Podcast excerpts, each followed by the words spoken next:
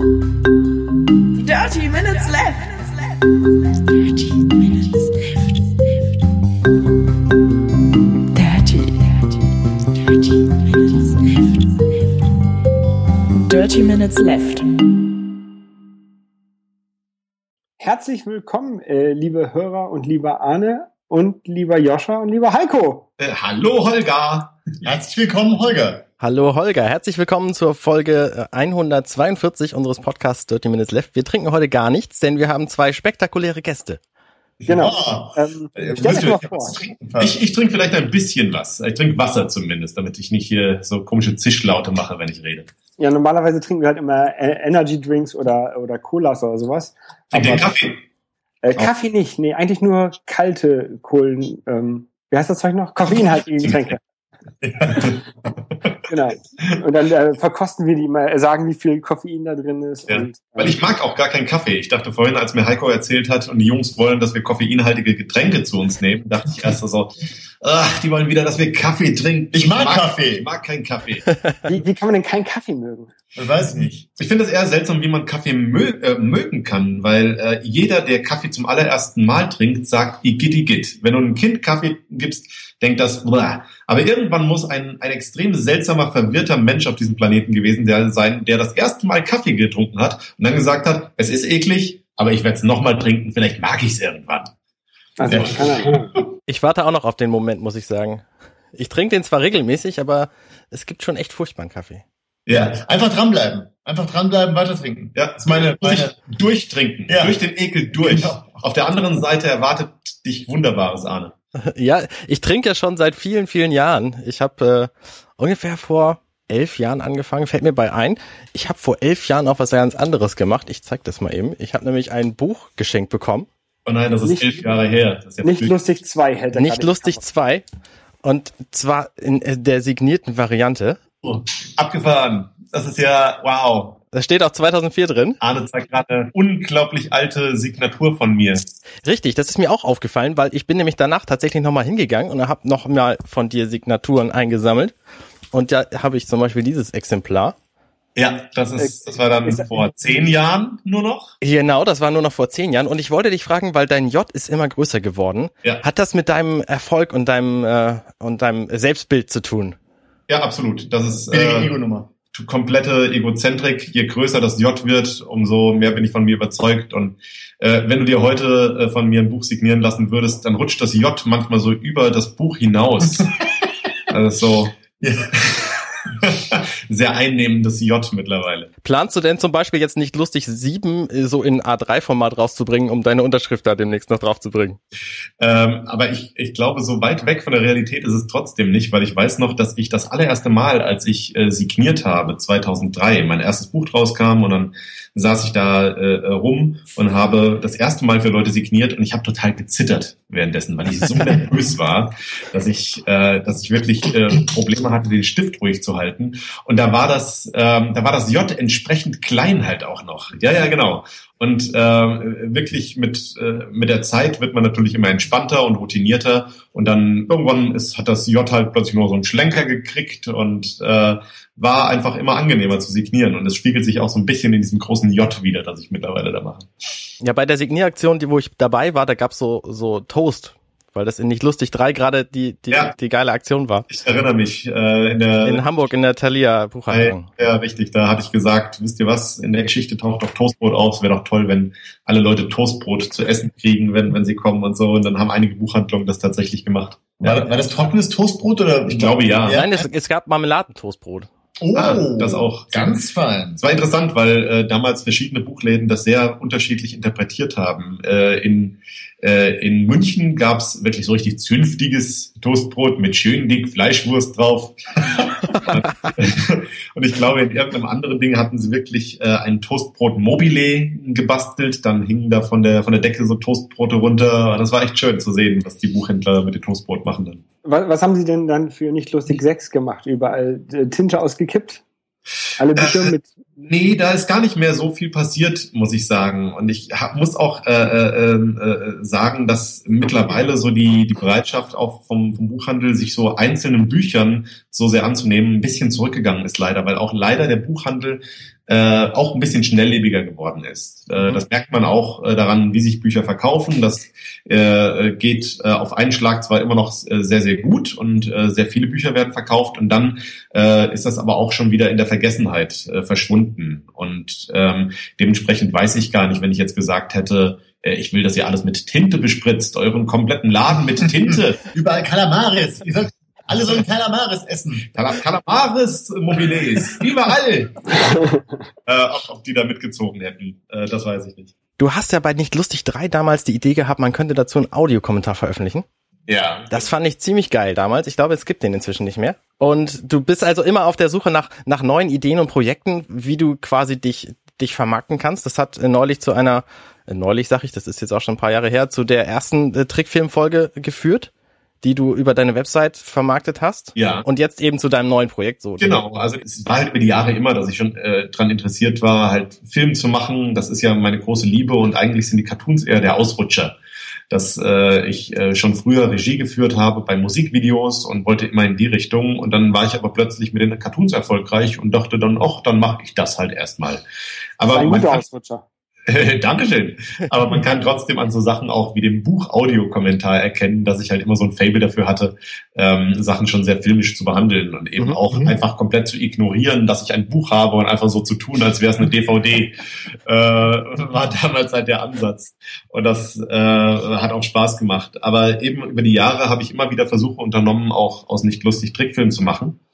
Und vor drei Jahren hatte ich da schon mal äh, ein, ein Crowdfunding und habe mit Hilfe der Fans eine äh, längere Episode äh, dann produziert.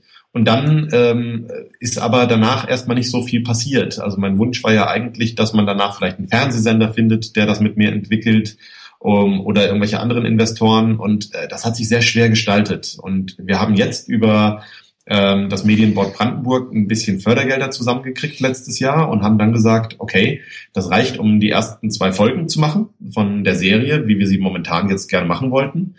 Und äh, mit dem Wissen, das wir hatten aus den ganzen vorherigen Versuchen. Und jetzt haben wir ein neues Team zusammengeholt und sind alle sehr zufrieden, haben die erste Folge komplett fertig und die zweite ist gerade am, dabei, fertig gemacht zu werden. Mhm. Äh, und um jetzt direkt weitermachen zu können und damit sich das Team nicht wieder in Luft auflöst, äh, haben wir gesagt, dann gehen wir mit diesen ersten beiden Folgen raus und äh, gehen nochmal auf die Fans zu, weil das das erste Mal so grandios geklappt hat.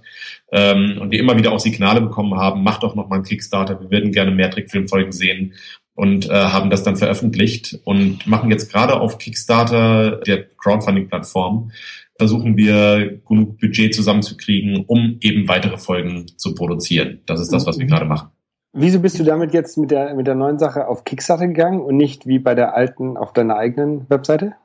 Ja, also der Grund ist vor allem gewesen, dass ich gesagt habe, das erste Mal war das ein Projekt, das sehr in sich geschlossen war, bei dem ich auch halt noch dachte, vielleicht kriegen wir es hin, ähm, die Gesundheit. Gesundheit, Holger. Äh, vielleicht kriegen wir es hin, die Serie komplett auf nicht lustig zu fanden. Und ich habe aber gemerkt, dass es natürlich bei sowas Komplexem wie einer Trickfilmserie absolut nötig ist, da auch ein bisschen größer zu denken. Und äh, dementsprechend war die Entscheidung, auf Kickstarter zu gehen, schon einen Schritt weiter gedacht, dass ich nämlich im nächsten Schritt auch gerne versuchen würde, ein internationales Publikum anzusprechen. Mhm. Also um auch mehr Publicity zu haben durch die größere Plattform. Genau, äh, Kickstarter ist in Deutschland ja relativ neu. Das heißt, in Deutschland selbst war das jetzt gar nicht so unglaublich sinnvoll zu sagen, man geht da unbedingt auf Kickstarter.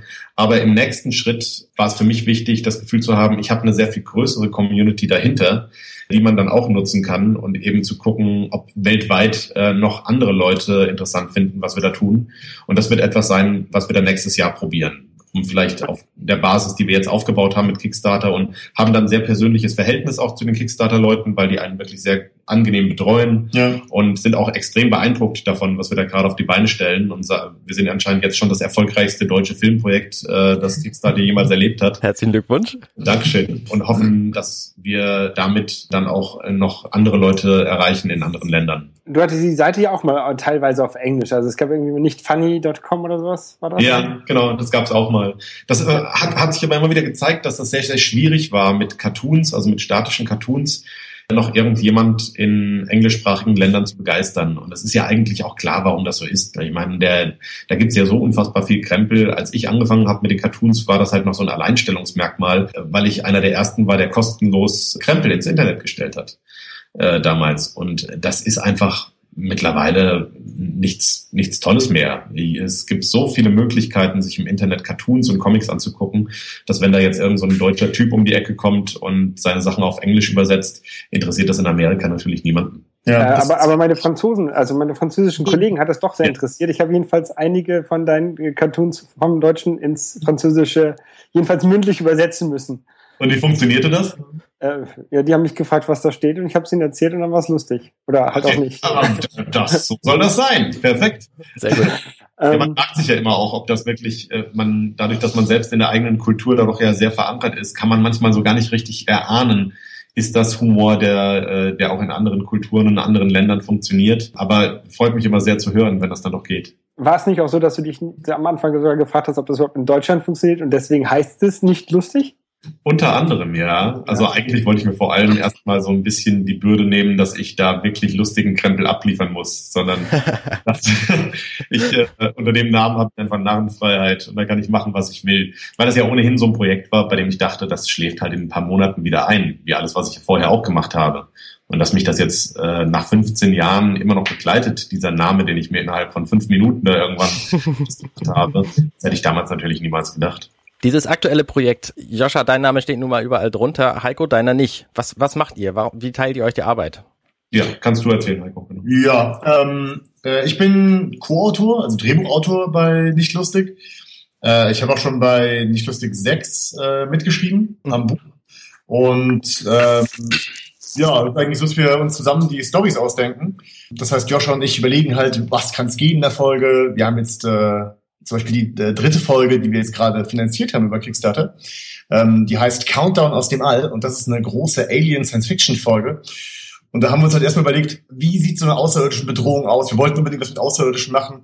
Und wie sieht das in den ganzen verschiedenen Figurengruppen aus, ähm, wenn da Aliens vorkommen? Und äh, ja, dann überlegen wir uns da halt die Stories und äh, auch schon einige Gags. Und dann nehme ich das ganze Zeug und schreibe halt äh, ein Drehbuch. Und äh, dann ist das halt so ein Hin und Her mit Joscha. Äh, ich gebe ihm mein Drehbuch, das ist dann viel zu lang und viel zu groß und viel zu episch. und äh, er haut mir das klein, nimmt die großen Monologe raus und äh, so schreibe ich dann ein, zwei, drei, vier Drafts, bis äh, wir anfangen, daraus dann so ein Storyboard zu machen. Das mache ich übrigens auch. Das hat sich so ergeben, dass ich jetzt auch äh, Storyboard-Zeichner bin. Ja. Also du machst quasi die ganze Arbeit und Joscha nickt nur noch ab.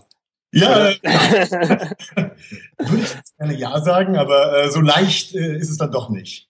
Also die, äh, äh, der, äh, der Hergang war eigentlich so, dass ich vor zwei Jahren, nachdem ich das letzte große Trickfilmprojekt abgeschlossen habe, einfach gemerkt habe, dass ich so ein bisschen in mich zusammengefallen war, weil das einfach zu viel Zeug war für mich alleine und dass mhm. einige Sachen auch liegen geblieben waren, gerade die ganze Kommunikation im Rahmen des letzten äh, Crowdfundings hätte sehr viel besser laufen können, weil ich halt versucht habe, alles alleine zu machen. Und dann äh, saß ich da und habe überlegt, äh, wie will ich das dann längerfristig machen? Mir machte das gerade nicht mehr sonderlich viel Spaß, alleine im Raum zu sitzen und mir lustigen Krempel auszudenken.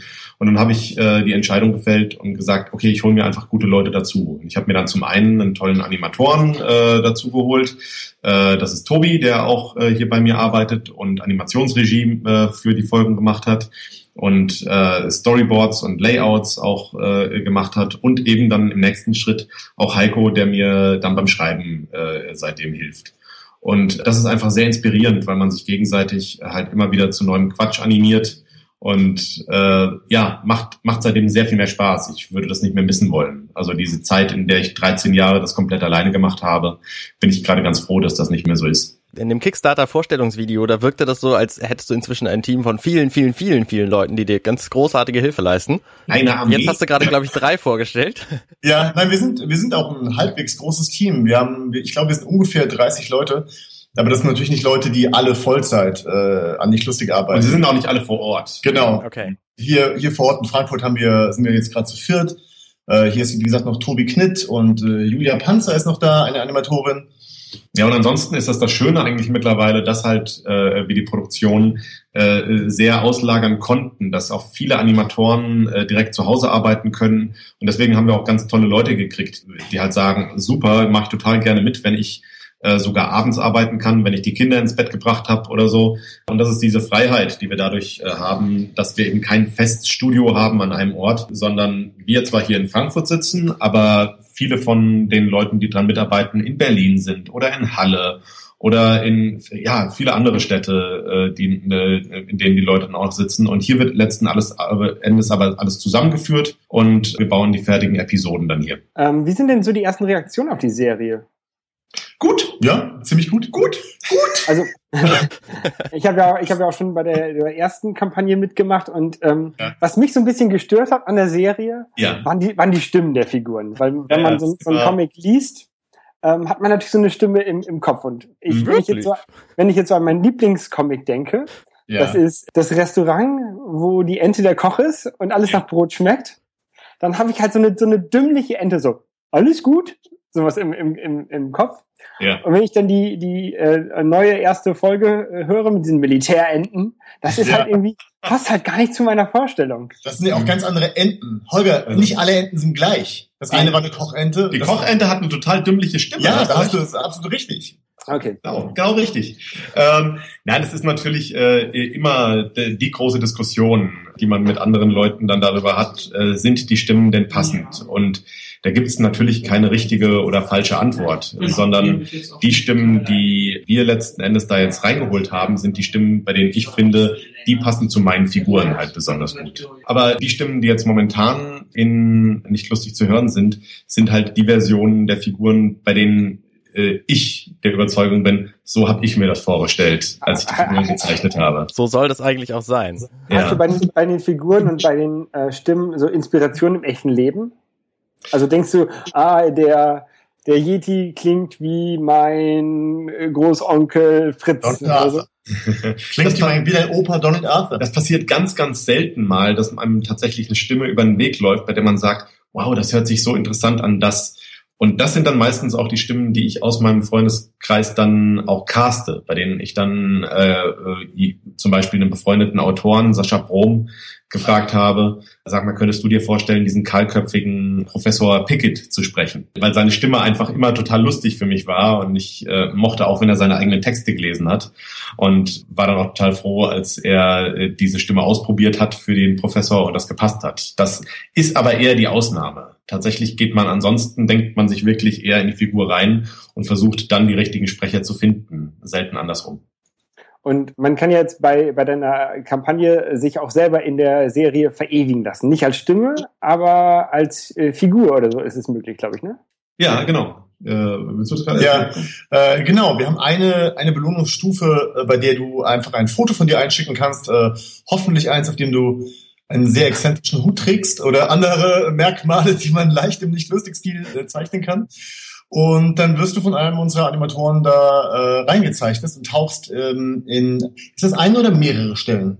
Äh, ich würde mehrere Stellen Mehrere mittlerweile Stellen, sagen. ja. genau. Äh, auf jeden Fall, äh, falls ihr die erste Folge schon gesehen habt, äh, in der Professorenszene, ganz in der ersten, in der momentan Joscha in einer Art äh, äh, Glascontainer schwimmt, Mhm. äh, da wäre ein Platz, wo, eine, wo du reinkommst. Ähm, ansonsten, ja, ähm, das ist eine ziemlich witzige Idee und du kriegst äh, diese Folge dann ausgeliefert. Das heißt, nur du hast dann diese Episode, wo du drin bist und kannst all deine Freunde und Familie zwingen, diese Folge immer und immer wieder anzugucken. Und äh, was gibt es sonst noch so als, als ähm, Belohnungen für, fürs Mitmachen bei der Kampagne? Äh, erstmal ähm, DVDs, äh, digitale Downloads, wir haben äh, T-Shirts natürlich. Was haben wir noch? Wir haben, äh, wir haben sogar Signierte Artbücher? Sign- signierte Art Mit Enten drauf? Äh, mit Enten anderem. drin auf jeden Fall. Es kommt aber beim finalen Artbook kommt sogar eine Ente drauf. Mit einer Ja. sehr dümmlichen Stimme. Ja. Ich dachte, das ganze Artbuch ist eine Ente. eine dümmliche Ente, richtig, genau. Also genau, das haben wir. Dann haben wir sogar Privatvorführungen. Und das Wichtigste, was natürlich alle kriegen, die mitmachen, sind die Folgen. Also Ja. das heißt, das ist natürlich das Große, woran wir eigentlich arbeiten. Das andere sind so die Goodies, die es oben drauf gibt. Aber ähm, für jeden, der mitmacht, äh, gibt's auf jeden Fall die allererste Folge sofort auf Kickstarter zu sehen. Das ist die Folge Zeitreisende Enten, äh, von der Holger auch erzählt hat. Und ähm, dann im nächsten Schritt gibt's dann eben bald im Januar die zweite Folge Octozilla mit dem Tintenfisch. Und dann arbeiten wir jetzt gerade an der dritten Folge und hoffentlich können wir sogar noch eine vierte und vielleicht sogar noch eine fünfte Folge. Ist die vierte Folge mit Yetis? Äh, in jeder Folge ist was mit Yetis. Also das ist, ähm, das war uns Als, eigentlich als Grundthema? als Grundthema ähm, äh, nicht unbedingt. Wobei, ich sage einfach mal ja. Wie, Also wie lange dauert In wie der, der dritten Folge haben die Yetis eine relativ große Rolle. Sehr gut. Äh, äh, sehr verwirrende Rolle. Ähm, ja. Äh, wie, wie lange dauert das so von, von, wenn ihr sagt, ihr habt das jetzt finanziert und fangt an mit der Arbeit, bis die Serie oder die Folge komplett ähm, fertig ist? Also bei, äh, in dem Fall von der dritten Folge, bei, bei der jetzt das Drehbuch und äh, das Storyboard sogar auch schon fertig waren, dauert es jetzt trotzdem wohl ungefähr ein Dreivierteljahr, bis die Folge dann fertig ist. Also wenn wir jetzt das Geld haben, um die richtigen Trickfilmszenen zu animieren und das alles schön farbig aussehen zu lassen, die Hintergründe zu machen, dauert es wohl ungefähr ein Dreivierteljahr. Ähm, wenn wir jetzt noch zusätzlich Folgen schreiben, äh, ja, braucht das Schreiben natürlich auch noch einen kleinen Moment. Aber das Interessante ist immer wieder, dass äh, mehr Folgen zu machen dauert dann eigentlich nicht länger. Wir können nur die einzelnen Stationen unserer Produktionskette können wir besser auslasten. Das heißt, die Leute, die ähm, äh, Trickfil die Trickfilmszenen animieren, können durchaus auch mehr liefern. Und die Leute, die die Szenen kolorieren, können auch mehr liefern in der gleichen Zeit. Die holen sich dann einfach mehr Leute dazu oder ja können einfach konstant halt an den nächsten Folgen arbeiten, so dass wir äh, selbst wenn wir jetzt mehr Geld noch reinkriegen, was wir erhoffen, ähm, dann auf einen Schlag mehr Folgen produ- produzieren könnten und die wären dann halt auch in einem Jahr fertig. Das meiste ist auch handgezeichnet, ne? Also nicht Ja. irgendwie mit digitaler 3D-Technik zusammengestackt. Es ist, es ist digital. Ich meine, das, äh, das ist es. Das ist äh, interessant, weil äh, immer wenn wir versuchen zu erklären, dass die Sachen handgezeichnet sind, glauben Leute, ach so, ja, mit Papier auf so einem Leuchttisch. Nee, auf Ja, dem Wacom oder auf dem iPad Pro. Oder Also Wacom benutzen wir tatsächlich. Die meisten arbeiten mittlerweile an ihren Monitoren. Das heißt, es kommt eigentlich kein Papier mehr zum Einsatz. Das wäre so eine zusätzliche äh, Station, die wir uns einfach sparen. Aber wir können direkt auf dem Monitor arbeiten. Und ich sage deswegen immer Leuten, die sich so überhaupt nicht damit auskennen, letzten Endes ist äh, ein Computer ja auch nichts äh, anderes als ein sehr komplizierter Stift. Ja. Ähm, der alle- alleine macht der auch nichts. Das heißt, man muss wirklich dem auch genau die Sachen geben, äh, die man halt sehen möchte. Und ähm, in unserem Fall gehen wir da tatsächlich sehr klassisch ran. Das heißt, wir zeichnen wirklich die ganzen Szenen. Die haben dann zwischen 12 und 25 Bilder die Sekunde. Und ähm, es wird wirklich dann auch äh, ganz klassisch von Leuten diese Rohzeichnung dann auch nochmal nachgezeichnet und so. Das heißt, wir arbeiten schon nach dem Prinzip, äh, nachdem auch vor 100 Jahren schon Trickfilm gemacht wurde. Mhm. Bloß halt, dass wir nicht mehr mit Papierbergen äh, um uns werfen müssen. Töten weniger Bäume. Sehr gut. ähm, zeitgleich hast du jetzt auch noch ein neues Buch rausgebracht, nicht? Nicht lustig, äh, nicht Weihnachten 2? Genau, nicht, äh, nicht Weihnachten Version 2.0. Äh, genau, das ist eine erweiterte Ausgabe äh, des Original Nicht Weihnachten, das vor zehn Jahren veröffentlicht wurde. Und da haben mich immer wieder Leute drauf angesprochen, gibt es denn mal wieder neue Weihnachtscartoons, gibt es neue Weihnachtscartoons? Und äh, ich habe äh, mehrere Jahre hinweg halt immer gesagt, so eigentlich habe ich ein komplettes Weihnachtsbuch gemacht. Das muss doch jetzt auch mal reichen. Aber dann haben wir gemerkt, dass wenn wir uns hinsetzen, uns da doch halt äh, insgesamt äh, jetzt 24 neue Weihnachtscartoons eingefallen sind. Und das Weihnachten ist einfach ein unglaublich dankbares Thema, äh, so dass Ja. es jetzt halt diese sehr viel dickere Ausgabe gibt äh, in einem schönen glänzenden äh, grünen Cover, Ja. äh, anders als das erste und Viel dicker äh, und viel grüner. Und Meine- halt Aber das 24 erste Leute. glänzt ja auch. Ja, das, das zweite glänzt auch, noch schöner. Oh. Meine Mutter, meine Mutter sagt immer, sie, also ich habe ihr das irgendwann mal zu Weihnachten geschenkt und sie sagt immer, sie, findet das nicht Weihnachten-Buch von Uli Stein sehr lustig. Ja, das, Äh, das, pass, passiert, das- passiert das häufig, dass du mit Uli Stein oder äh, Ralf Rute oder so verwechselt wirst? Nochmal, Entschuldigung, das habe ich nicht verstanden, was? Also meine, meine Mutter meint, das nicht Weihnachten-Buch wäre von Uli Stein. Ach, das, das Nicht-Weihnachten-Buch von Uli Stein. ja. Ja, äh, es, es gibt auch immer mal wieder äh, äh, Leute, die bei Signier-Aktionen sich einfach anstellen, weil da halt Leute stehen. Und ich habe sogar auch schon mal Uli Stein Bücher hingelegt bekommen.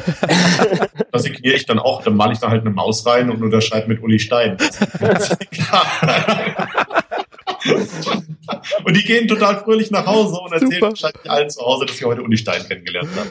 Ist doch schön, alle gewinnen. Großartig.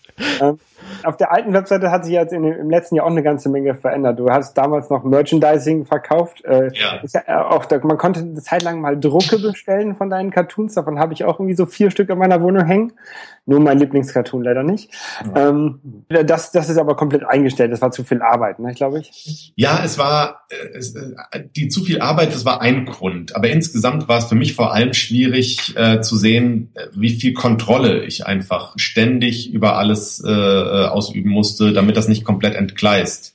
Die Schwierigkeit bei, ähm, bei Merchandise ist halt, dass das ähm, mehr als alles andere, was ich sonst gemacht habe, so ein unglaublich kompromiss, äh, kompromissbehafteter äh, Bereich äh, ist und ist da halt ständig diesen Kampf zwischen Kreativität und äh, Kommerz gibt. Und ich, ich habe prinzipiell ja nichts gegen kommerzielle Sachen. Das ist für mich kein Schimpfwort, sondern bedeutet einfach nur, dass Leute gewillt sind, auch Geld für etwas auszugeben, was ja eigentlich ein, ein tolles Kompliment ist und äh, jedem Künstler auch wichtig sein sollte, der von seiner Arbeit leben möchte. Vor allem jemandem, der seine Arbeit sonst kostenlos zur Verfügung stellt. Ja, genau. Und aber das, äh, das war trotzdem ganz, ganz schwierig, weil ich halt gemerkt habe, wenn ich nicht wirklich ständig kämpfe und mit Leuten diskutiere und versuche, jeden Schritt selbst zu kontrollieren, dann kommen da am Ende Sachen raus, hinter denen ich nicht wirklich stehe. Und da sind eben auch einige Sachen passiert, bei denen ich sage, ich habe in dem Moment, in dem ich so die Zügel ein bisschen zu locker gelassen habe, da einfach plötzlich erlebt, dass mit meinen Sachen, in meinem Namen halt dann Sachen veröffentlicht wurden und Sachen passiert sind, hinter denen ich nicht so richtig stehe. Und dann habe ich mir Gedanken gemacht und dachte, ist das eigentlich das, was du willst? Weil die Idee war damals auch erstmal, ich mache Merchandise, um damit Geld zu verdienen, um damit die Trickfilmserie zu finanzieren. Nun war das plötz plötzlich so, dass ich ähm, so viel zu tun hatte mit dem Merchandise, dass ich gar keine Zeit mehr hatte, die Trickfilmserie zu finanzieren und gleichzeitig das ganze Geld, das ich verdient habe von, äh, vom Merchandise, auch wieder gefressen wurde von dieser Maschinerie, weil dann Mhm. plötzlich Lagerkosten und Angestelltenkosten und so weiter alle äh, davon bezahlt werden mussten, so dass ich auch nicht wirklich sonderlich viel damit verdient habe. Und dann habe ich gesagt, gut, um äh, diese diese Teufelsmaschine, die ich da in Gang gesetzt habe, jetzt irgendwann wieder äh, anzuhalten, muss ich, glaube ich, ganz ganz äh, hart einen Cut machen. Und das war eben die Entscheidung, die mich dazu geführt hat, äh, das zu sagen, dann mache ich erstmal kein Merchandise mehr. Ob ich das irgendwann noch mal in Angriff nehme, weiß ich nicht, weil ich Merchandise, das gut gemacht ist, auch ganz großartig finde. Es gibt Wir auch. ja, es gibt wun- wunderschöne Figuren und, und Tassen auch, die ich zu Hause habe oder sonst was, äh, bei, bei denen ich auch total froh bin, dass es das gibt. Aber Ich, bin, ich benutze selbst jeden Morgen das Frühstücksset. Bin auch Aus sehr, dem Teller, weil der ist nämlich signiert, den traue ich mich nicht zu benutzen. den habe ich mal signiert, interessant. Okay. Aber ähm, ja, für mich momentan zumindest äh, wäre es einfach zu viel und ich bin ganz froh, dass ich mich gerade auf die Sachen konzentrieren kann, die mir wirklich Spaß machen und das ist ein ganz tolles Gefühl. Wir kommen jetzt übrigens äh, bald zum Ende unserer Sendung. Ich würde noch zwei Fragen gerne stellen wollen. Die könnt ihr Ja. so lange beantworten, wie ihr wollt. Okay. Nämlich zum einen, wie sieht denn so euer Standardtag aus? Habt ihr eine Routine, um, um die Arbeit zu beginnen oder äh, passiert das alles nach Gutdünken? Die, die, die geschönte Variante oder die echte Variante? Die echte Variante bitte, Die echte ungeschönt. Äh, die echte Variante sieht so aus, dass, ähm, dass äh, ja, ich um circa um 10 hier bin im Atelier. Wir haben äh, also ein gemeinsames Atelier hier in, in Frankfurt. Und äh, da bin ich dann meistens äh, als Das ist mir ja schon viel zu spät. Stehst du immer gleich auf oder machst du das jeden Morgen so, wie es passt? Oder? Nee, ich stehe immer gleich auf und bin dann immer äh, gleich spät hier. Mhm. Und äh, äh, meistens kümmere ich mich dann morgens äh, erstmal um die Facebook-Seite, versuche da ein paar alte Cartoons zu posten oder jetzt während der während dem Kickstarter gucke ich natürlich erstmal auf die Kickstarter-Seite und gucke, wie weit wir heute sind. Ähm, dann beantworte ich hier Mails, die reingekommen sind. Es gibt ja äh, unzählige Leute, die Podcasts machen wollen. Verrückt. Das ist unglaublich, oder? Ja, äh, mir fällt gerade auf, dass der, dass der Standardtag ja ein bisschen anders ist als der Kickstarter-Standardtag. Denn momentan machen wir eigentlich relativ wenig anderes, als äh, auf Mails und Fragen äh, zu reagieren und äh, eigentlich an äh, Updates zu arbeiten, die wir dann über Kickstarter rausschicken, damit die Leute halt im Bilde sind, wo wir gerade stehen. Das sind tatsächlich sehr viele E-Mails, die man so bekommt. Also ich als äh, Ja. Vollzeit arbeitstätiger Mensch, ich komme da gar nicht hinterher. Ja, genau, das, das frisst schon mal ein paar Stunden. Ähm, dann sind halt noch Fragen auf Kickstarter, die man beantworten möchte. Twitter, was auch immer. Äh, ja, ungefähr zu dem Zeitpunkt kommt dann Joscha. genau, also bei mir ist es momentan so, dass ich tatsächlich dann noch ein bisschen später reinrassel als, als Heiko, weil ich gemerkt habe, dass ich, ich einfach besser funktioniere, äh, wenn, wenn ich dafür ein bisschen länger später abends arbeite. Und dadurch passiert es momentan zumindest auch, dass ich dann eher mal bis Mitternacht hier sitze und halt noch, noch rumwerkel. Aber das sollte eigentlich auch nicht die Regel sein. Ähm, es ist schwierig, gerade so einen Standardtag zu beschreiben, weil wirklich jeder Tag anders ist. Und ähm, klar, klar sind wir jetzt gerade so ein bisschen sehr damit befasst, die ganze Kickstarter-Sache gut zu betreuen, aber gleichzeitig versuchen wir ja auch, die zweite Folge fertig zu kriegen. Ich versuche also auch viele Szenen der zweiten Folge jetzt gerade zu korrigieren, Entwürfe zu machen äh, für, für andere Sachen, an denen wir gerade arbeiten. Und es gibt jeden Tag eine, eine große To-Do-Liste, die man versucht einigermaßen abzuarbeiten und am Ende schafft man es dann doch nicht so ganz. Ja, im Idealfall ordnet sich das dann irgendwann jetzt auch ein bisschen wieder, wenn wir halt wissen, wir haben äh, das Budget und können uns auf die Trickfilmsache konzentrieren. Dann wäre es zumindest mein Wunsch, dass wir irgendwann auch wieder so hinkriegen, dass die Trickfilmsache ein bisschen geregelter läuft und ich dann auch es schaffe, mir äh, einen Tag in der Woche zu nehmen, an dem ich mich wirklich nur hinsetze und zeichne. Weil dieses, gerade dieses Zeichnen kommt bei mir halt gerade total zu kurz. Es ist meistens so, dass ich dann irgendwann abends sage, ich wollte den ganzen Tag zeichnen und ich bin nicht dazu gekommen, weil ich halt nur am Telefonieren bin, E-Mails beantworte und pipapo. Und das wäre so mein Wunsch, das irgendwann so ein bisschen klarer zu strukturieren. Ich nehme an, der Standardtag, den ihr gerade beschrieben habt, der ist jeden Tag in der Woche, ohne Wochenende. Bei, bei mir eher gerade, ja. ja. Heiko nimmt sich nicht. Ich nehme meine Wochenenden. Ja. okay. nee, aber ansonsten, ansonsten haben wir ja eigentlich ja auch geregelte Arbeitszeiten. Also, also momentan ist es gerade so viel, dass wir alle ein bisschen Angst um Joscha haben, dass er nicht äh, uns irgendwie äh, einfach mal umfällt. Aber ich hoffe, dass es die heiße Phase ist dann irgendwann noch wieder vorbei. Ja, und dann er sieht ja auch kräftig genug aus. Ja, das geht. Ich esse gut. Du siehst ja nicht, wie dünn er hier unten rum geworden ist. Ganz dünne Beinchen. Ja. man sieht immer nur die Arme. Also diese Riesendinger. die aus seinem Körper rauswachsen. Was ist das? das Arme? Stumpen. So, und die letzte Frage, die ich habe. Wenn ihr euer 20-jähriges Selbst anrufen könntet, was würdet ihr denen sagen? Boah. 20-jähriges, ich überlege gerade, Bot war ich verwirrt. Das ist bestimmt schon zwei Jahre her bei euch. Ne, drei Jahre, genau, genau. Bei mir ist das mittlerweile 17 Jahre her. Ich überlege gerade, was ich gemacht habe, als ich 20 war. Ja, bei mir nur elf. Äh, ich, ach genau, ich, das ist eine relativ einfache Sache, die ich meinem 20-Jährigen selbst äh, äh, raten würde. Ich würde sagen, versuch nicht die nächsten sieben Jahre Amerikanistik und Germanistik zu studieren, du wirst das eh nur abbrechen. Geh doch gleich in die Werbung und, äh, und, und mach das. Oder und dann bist du nämlich auch früher wieder draußen und kannst dir was Richtiges machen. Das, ich hatte nämlich äh, kurzzeitig in der Werbung gearbeitet. Mhm. Das tut mir leid. Nein, das war eine gute Erfahrung. Das war eine gute Erfahrung. Es war auch gut, damit wieder aufzuhören. Bei mir wäre das vermutlich eher, dass ich äh, meinem 20-Jährigen ich so ein bisschen wünschen würde, dass er sich so ein bisschen entspannt, weil ich, glaube ich, damals noch mehr als heute sehr, sehr getrieben war und ständig das Gefühl hatte, ich müsste eigentlich schon längst dies oder das getan haben und da einfach so ein bisschen mehr Entspannung zu haben und sich nicht von allem stressen zu lassen. Das wäre mein Tipp an mein 20-jähriges Ich. Allerdings glaube ich ehrlich gesagt, dass mein 50-jähriges Ich dass, dass meinem 37-jährigen Ich, das ich heute bin, das genauso raten würde. Ich habe ganz offensichtlich nichts dazu gelernt. Ich glaube, ich glaube, dieses Gefühl hat man immer. Also ich habe das jetzt mit äh, Anfang Mitte 30 auch. Ähm, yeah. Aber das, das, das wird man, glaube ich, nicht los. Genau das ähm, Gleiche. Es verändert sich vom Umständen immer so ein bisschen, aber äh, so richtig wird man es irgendwie nicht los, obwohl man eigentlich irgendwann weiß, dass es Quatsch ist. Ihr habt ja nun auch die Chance, was würdet ihr denn eurem 50-jährigen Ich sagen wollen, was ihr äh, dann irgendwann habt? Heirate nicht das Zebra. Mein 50-jährigen Ich, das ist schwierig, weil. Wenn du jetzt was Gutes sagst, dann schicke ich dir das. So ein bisschen sehr anmaßend wäre da seinem, seinem 50-jährigen Ich, jemanden, der 13 Jahre mehr Lebenserfahrung hat als ich und trotzdem alles gemacht hat, was ich auch schon gemacht würde, habe. Ich glaube, ich würde ihm sagen, du hast ganz viel Sport gemacht. Äh, verlass dich nicht darauf, dass ich das machen werde. Oh ja, das, das würde ich meinem 20-jährigen Ich übrigens auch äh, oh ja. nochmal noch mal sagen.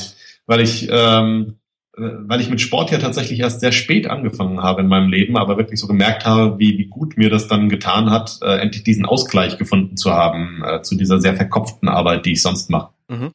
Ja. Das äh, kenne ich auch. Wie lange geht die Kampagne noch um jetzt einen Abschluss des, des ganzen? Bis zum 7. Januar Genau. 2016. Ja. Die Zukunft. 30 Tage. Wir haben noch 30 Tage 30 Tage Stress. Ja, ja, Stress und Freude, also ist diese, dieses Mischmasch. Ähm, Mhm. aber wir haben noch 30 Tage, um jetzt äh, möglichst viele wunderschöne Nicht-Lustig-Folgen zu machen. Und da freuen wir uns natürlich tierisch, wenn äh, eure Zuhörer oder alle anderen äh, möglichst, möglichst viel mitmachen und das weitersagen. Ja, das wäre großartig. Aber es ist äh, wirklich es ist eine ganz tolle Erfahrung auch wieder. Man kriegt unglaublich viel Zuspruch. Ui, Es gibt unglaublich viel Krach. Ja, genau, es gibt viel Zuspruch und vor allem ist es einfach schön, mal zu sehen, wie Leute auf was reagieren, an dem wir jetzt zwei Jahre eigentlich im stillen Kämmerlein gearbeitet haben, im Vakuum. Mhm. Und äh, dafür war auch die Kinotour unheimlich toll, um das einfach mal zu sehen, dass es Leute gibt, die Spaß dran haben, genauso viel Spaß dran haben wie wir. Ja. Nee, wirklich ganz, ganz tolle Zeit gerade, auch wenn es stressig ist, aber anders als, als vorher kriegen wir unglaublich viel positives Feedback und das gibt uns wirklich ganz viel Ansporn. Das finden wir toll. Das äh, freut mich und dann würde ich sagen, äh, genießt den äh, Feierabend. Ja, Ihr wir auch. Grüß deine Mutter lieb von Uli Stein. Gut, vielen Dank. Ja, vielen Dank für das Interview. Danke. Tschüss. Danke. Tschüss. Ciao.